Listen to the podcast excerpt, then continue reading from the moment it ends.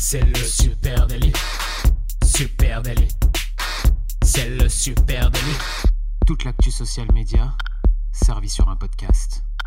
Salut à toutes et à tous, je suis Thibaut Tourvieille de La Broue et vous écoutez Le Super Daily. Le Super Daily, c'est le podcast quotidien qui décrypte avec vous l'actualité des médias sociaux. Ce matin, on parle de Facebook qui se porte très très bien au cœur de cette crise et pour m'accompagner dans cette discussion, j'ai le plaisir d'être avec Adjan Chelil. Salut Adjan. Salut Thibaut, ça va? Oui, ça va, merci. Et toi? Ça va, super. Écoute, euh, je viens de finir ma, ma série de confinement euh, Les Sopranos, donc euh, j'ai envie de m'acheter un Motorola à clapet, enfiler un survêt fila et aller vivre dans le New Jersey. Mais, mais voilà, faut que je fasse, faut que je fasse le deuil de cette série maintenant.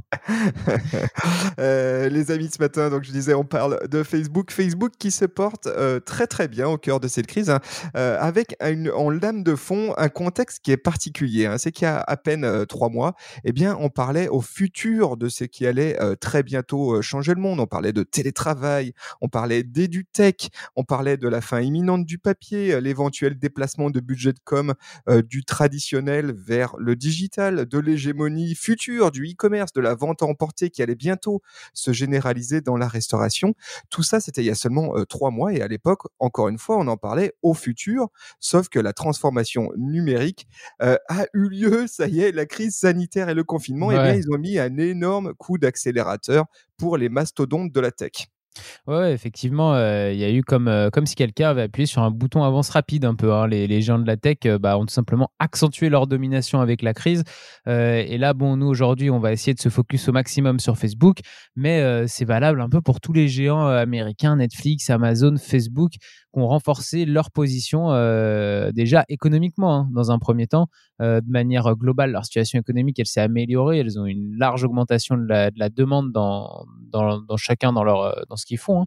Et puis, euh, dans leur secteur, ces entreprises, elles ont accentué leur domination tout simplement parce que c'était des grosses entreprises qui étaient donc plus grandes, avec plus de salariés, qui étaient plus installées et qui étaient mieux préparées pour répondre à, à cette crise et à cette demande qui arrivée un petit peu d'un coup avec la crise.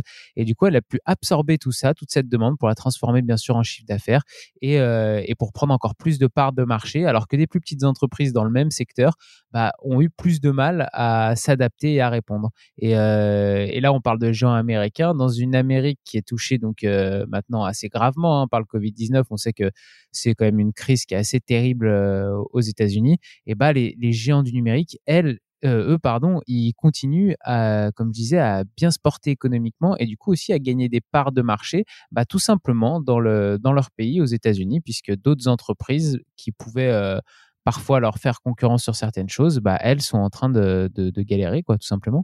Donc c'est comme si cette crise avait accéléré un peu le temps. Euh, le meilleur exemple que, que, que j'ai trouvé pour bien imaginer ce que c'est, c'est tout simplement bah, Netflix qui, on le sait déjà depuis plusieurs années, redistribuent un peu les, cartes en termes de, distribution, euh, de diffusion cinématographique, et puis de, même en termes de production, parce qu'ils produisent maintenant eux-mêmes leurs films. Et bah, c'est un concurrent au final assez direct du cinéma traditionnel. Avec la crise, bah, les cinémas ils ont fermé et Netflix a récupéré encore plus rapidement euh, des parts de marché un petit peu partout. Et, euh, d'après d'ailleurs le PDG de Google, Sundar Pichai, bah, ces changements vont être significatifs et durables surtout. Donc là, on voit que ces géants du numérique ont pris vraiment des, grosses positions. C'est vrai que les GAFAM, du coup, ont renforcé nettement leur position dominante. Alors, dans GAFAM, on ne vous fait pas la liste complète, hein, mais il y a évidemment Google, c'est la première lettre, il y a Facebook, et il y a aussi Microsoft avec Satya Nadella, la PDG, le PDG pardon, de Microsoft, qui nous dit que nous venons d'assister à deux ans de transformation du numérique en à peine deux mois, ce qui est exactement ce qui est en train de se produire. Et donc, du coup, ce coup d'accélérateur, il est bénéfique évidemment à ces géants de la Silicon Valley, à ces géants de la tech, et puis aussi à leurs actionnaires qui se retrouvent sacrément rassurés dans ce premier trimestre 2020. Oui, oui, tu as, raison. Tu parlais de, Microsoft. bah, ils ont déclaré sur le premier trimestre 2020 10,8 milliards de dollars de, bénéfices, soit plus 22%.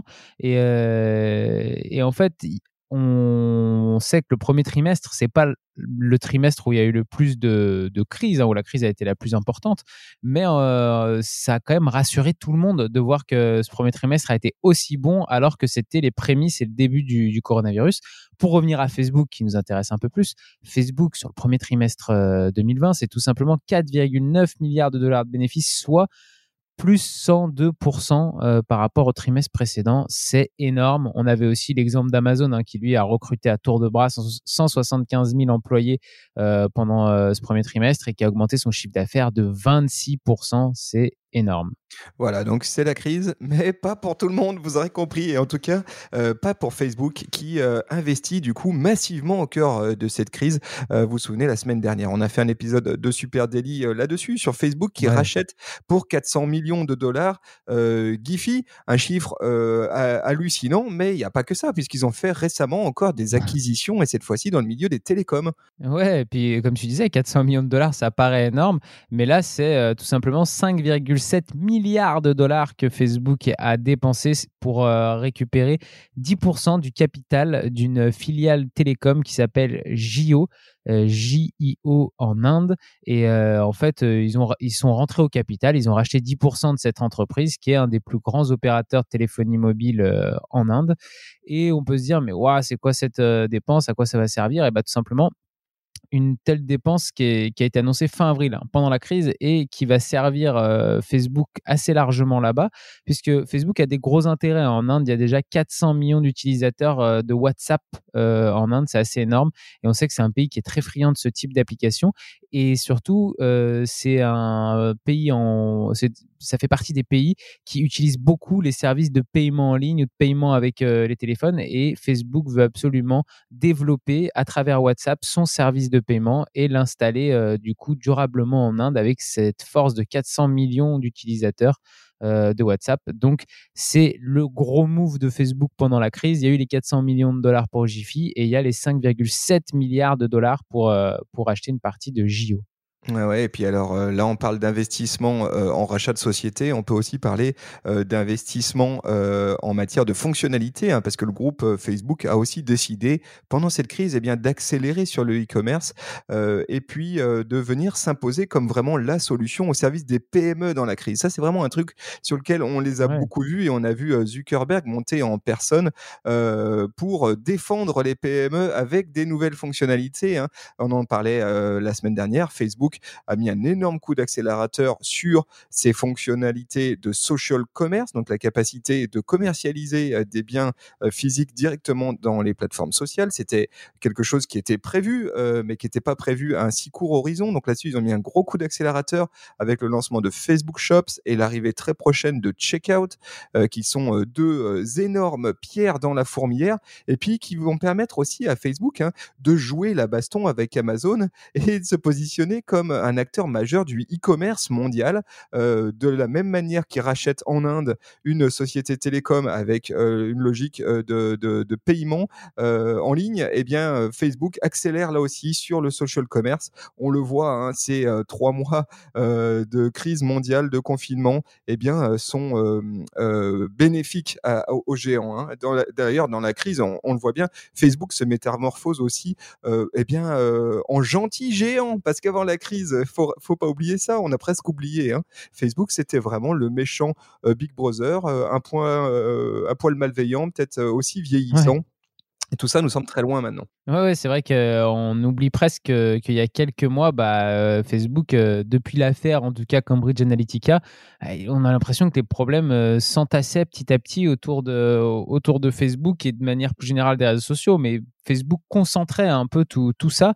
Il y a d'ailleurs euh, un sondage hein, de Night Foundation et Gallup qui est paru le 10 mars, donc juste avant la crise euh, cette année, et qui annonçait tout simplement, euh, c'est sans appel, 47% des Américains pensaient que les entreprises technologiques créaient plus de problèmes qu'elles n'en résolvaient. Et il y avait seulement 15% qui pensaient le contraire. Donc c'est vous dire dans quelle situation et quelle vision les Américains avaient de des, grands, des, géants technologiques. Et on sait que, bah voilà, sur tout ce qui est, par exemple, euh, tout ce qui est euh, données et traitement des données personnelles, euh, la revente de ces données personnelles, la géolocalisation, c'est autant de choses qui étaient reprochées un petit peu à Facebook. Et finalement, bah, deux mois plus tard, on se demande presque comment on aurait pu faire sans toute cette nouvelle technologie et ces nouveaux moyens de communication. on, a tous eu besoin de d'avoir, voilà, en tout cas d'avoir des on a tous utilisé de la visio pour pouvoir appeler les, gens un peu qu'on aime et qu'on ne pouvait pas voir. et on a tous remercié d'avoir ces moyens technologiques-là en se disant, t'imagines, si on n'avait pas eu Internet, si on n'avait pas eu les réseaux sociaux, comment on aurait fait pendant deux mois pour, pour prendre des nouvelles et pour, pour voir nos amis et nos familles? Ouais, ça, c'est vraiment le, coup de baguette magique qu'a réussi Zuckerberg. Hein. Il a vraiment été très, très bon dans la gestion de sa crise parce qu'en fait, il a profiter de ce moment collectif que nous vivions tous pour eh bien se transformer et transformer vraiment la perception de sa de Facebook du groupe Facebook en gentil géant encore une fois qui participe activement à la lutte contre le virus avec plein de prises de parole et aussi de position et puis d'engagement concret là-dessus pour gommer je dirais les années sombres ou en tout cas les, les doutes qui étaient émis et possibles sur le groupe Facebook. Alors les premières chose qu'ils ont fait, c'est que Facebook s'est vraiment positionné comme le premier média d'information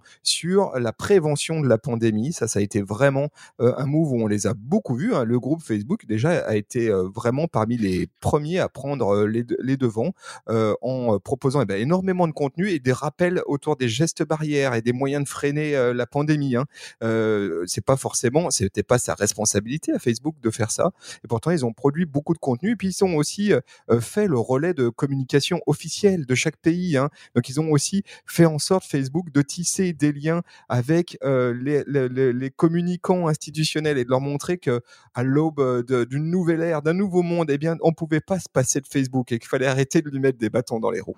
Ouais, effectivement, les, les réseaux sociaux c'est devenu de toute façon déjà avant cette crise euh, une véritable source d'information pour beaucoup de gens et c'est comme si durant cette période qui était plus grave, bah, Facebook avait pris conscience qu'il fallait qu'elle soit que, que, la plateforme soit plus stricte, plus dure avec euh, la qualité des informations qu'elle diffuse.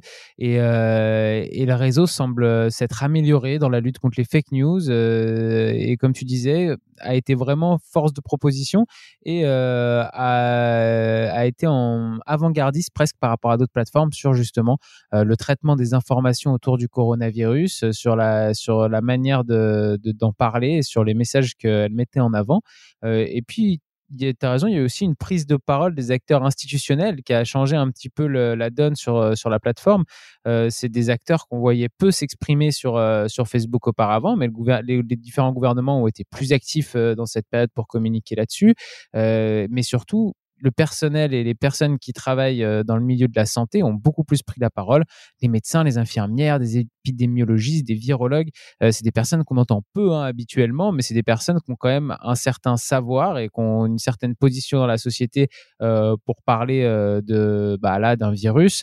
et je pense que le fait qu'ils qu'ils aient pris plus de place pour, euh, pour eux s'exprimer et exprimer leur avis et raconter ce qui se passait aussi sur le terrain, bah, ça a laissé moins de place euh, un peu aux théories euh, farfelues et complotistes. Et c'est ça qui a un petit peu, je pense, fait changer un peu la, la plateforme durant, euh, durant cette mmh période en partie. Hein. Oui, oui, et puis le groupe Facebook, là aussi, c'est posé en euh, catalyseur des initiatives humaines et positives. Hein. Ça, on l'a beaucoup vu, et c'est quelque chose que Facebook, euh, Zuckerberg en personne, hein, voulait remettre depuis plusieurs mois au cœur de la table. L'humain, les relations, etc. C'est un sujet, une thématique forte qui travaille depuis un an, mais il n'arrivait pas à vraiment faire passer son message parce qu'il y avait toujours cette image eh bien, de Big Brother, de grands géants du business euh, qui nous pompent nos données, etc. Eh bien, ils ont réussi pendant cette crise à euh, profiter du confinement, eh bien, pour se faire le relais des plus belles initiatives et puis aussi offrir un coup de pouce à ceux qui en ont le plus besoin. Donc, tu as parlé du personnel euh, soignant et on pense du coup très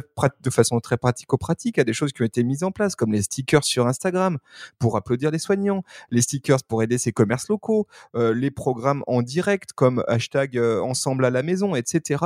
Ils ont vraiment décidé de dire, nous, Facebook, le groupe Facebook, on est au plus proche de l'humain, du, du social, mais du vrai. Euh, et du coup, on va en donner la preuve et on va essayer de gommer cette image qui nous colle à la peau de géants euh, du business.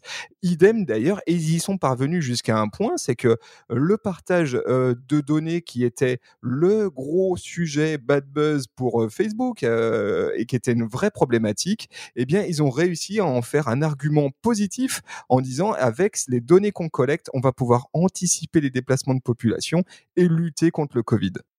Oui, effectivement, euh, il y a tout, il y a quelque chose qui, a changé aussi dans notre vision par rapport à Facebook, c'est euh, ce que tu racontais à la fin là, c'est le fait qu'aujourd'hui, bah, déjà il y a des gouvernements qui développent des applications comme Stop Covid en France pour euh, pouvoir un petit peu plus contrôler qui a contracté le virus et à qui il peut le donner avec un système de géolocalisation.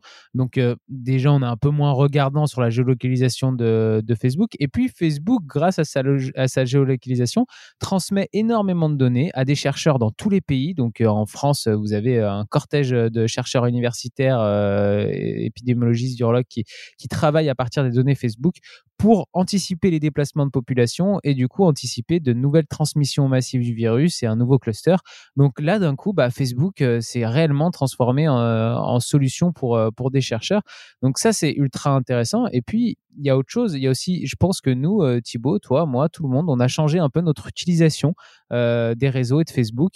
Euh, D'après le New York Times, nous sommes beaucoup moins passifs euh, sur les réseaux sociaux. La, crise nous a transformé en, nous a donné des, en tout cas, nous a transformé en pro-social. On, est, on, a, on a envie de plus communiquer. On s'est servi des réseaux pour, être plus actifs pendant le confinement parce qu'on avait moins de contacts réels. Donc, donc, on a plus échangé. Et puis, comme on vivait une crise qui était assez grave euh, et assez exceptionnelle, on a eu envie aussi euh, tous de, de, parler. Tu parlais de hum, d'initiatives un peu positives. Et ben, on a tous essayer de parler de choses un peu plus légères sur les réseaux, de diffuser des, des ondes positives, de, parler de, culture, de musique, de livres. On a vu les, ces espèces de chaînes qui revenaient. Euh, mais en fait, tout ça, le fait qu'on soit tous plus actifs sur les réseaux, et eh ben proportionnellement, forcément, ça laisse aussi moins de place à tous les côtés euh, qu'on aime un petit peu moins sur les réseaux sociaux, les, fake news, les, les, théories du complot, les messages violents ou haineux, bah, tout ça, ça a eu beaucoup moins de place parce qu'en fait, la majorité des gens se sont mis à réutiliser les, réseaux sociaux vraiment et pas juste être des stalkers dessus un petit peu passifs. Ouais, c'est vrai. C'est, ça, c'est, assez passionnant hein, ce qu'on a suivi. Donc, si vous avez bien compris euh, ce qu'on se raconte depuis euh, ce matin, accélération euh, de, eh bien, de, de, la transformation numérique, un coup d'accélérateur deux ans, deux mois, c'est qui est quand même absolument faramineux. Le, le retour de la bienveillance et de l'humain sur les réseaux sociaux qui était un sujet que nous, on défend fortement, comme Zuckerberg d'ailleurs. Tiens, on partage ça avec euh, Mark Zuckerberg et qui a repris euh, le devant. Et puis Facebook, Facebook, cette, euh, ce géant un peu obscur, un peu Big Brother, que on disait vieillissant, et eh bien Facebook sort complètement transformé de cette crise, sort transformé aussi bien économiquement en ayant racheté massivement et placé des billes à gauche à droite, et puis aussi sort complètement avec une image complètement rafraîchie, complètement neuve, celle d'un géant bienveillant. C'est assez passionnant ce que nous avons vécu, les amis. Affaire à suivre au prochain épisode. Ouais, et d'ailleurs, si vous voulez venir en parler avec nous, n'hésitez pas, hein, parce que c'est un vaste sujet, comme disait Thibaut. Donc, donc, si vous voulez en parler avec nous sur les réseaux sociaux, Supernatif, sur Twitter, sur Instagram, sur Facebook, sur LinkedIn, sur TikTok ou même Pinterest. Et puis, vous écoutez ce podcast, le Super Daily, sur une plateforme de podcast. Donc, n'hésitez pas là, à nous laisser une petite note tout de suite, un commentaire ou à vous abonner, même à en parler autour de vous. Ce serait génial et ça nous fait plaisir de, pouvoir euh, partager cette passion pour euh, le social media tous les matins avec vous dans le Super Délit. Merci à vous tous, on vous embrasse, on fait des grosses bises et on vous donne rendez-vous dès demain. Ah tiens, tiens, tiens, tiens, attends, ah John, j'y pense. Demain, demain, c'est le 400e eh épisode du Super Daily, 400e déjà. Euh, et du coup, on va faire un truc un peu spécial. Alors là, tu vois, on est à, à, 20 minutes d'épisode, donc c'est vraiment pour nos fidèles. euh, chers amis, fidèles, auditrices, auditeurs, on vous donne rendez-vous demain à 16h. On va faire un truc un peu euh, spécial. D'habitude, on fait une grosse stuff, mais là, confinement, enfin, distanciation physique oblige, on va pas pouvoir faire ça. Par contre, on va faire la teuf en live sur Instagram. Donc si ça vous intéresse de nous rejoindre à 16h demain en live Insta, on enregistrera l'épisode 400 du Super Daily et puis et puis et puis on vous réserve peut-être quelques surprises, peut-être même que vous pourrez participer à ce live, ça serait sympa. Allez, on se retrouve demain du coup en live sur Instagram. Ciao ciao. Salut à tous, ciao, salut.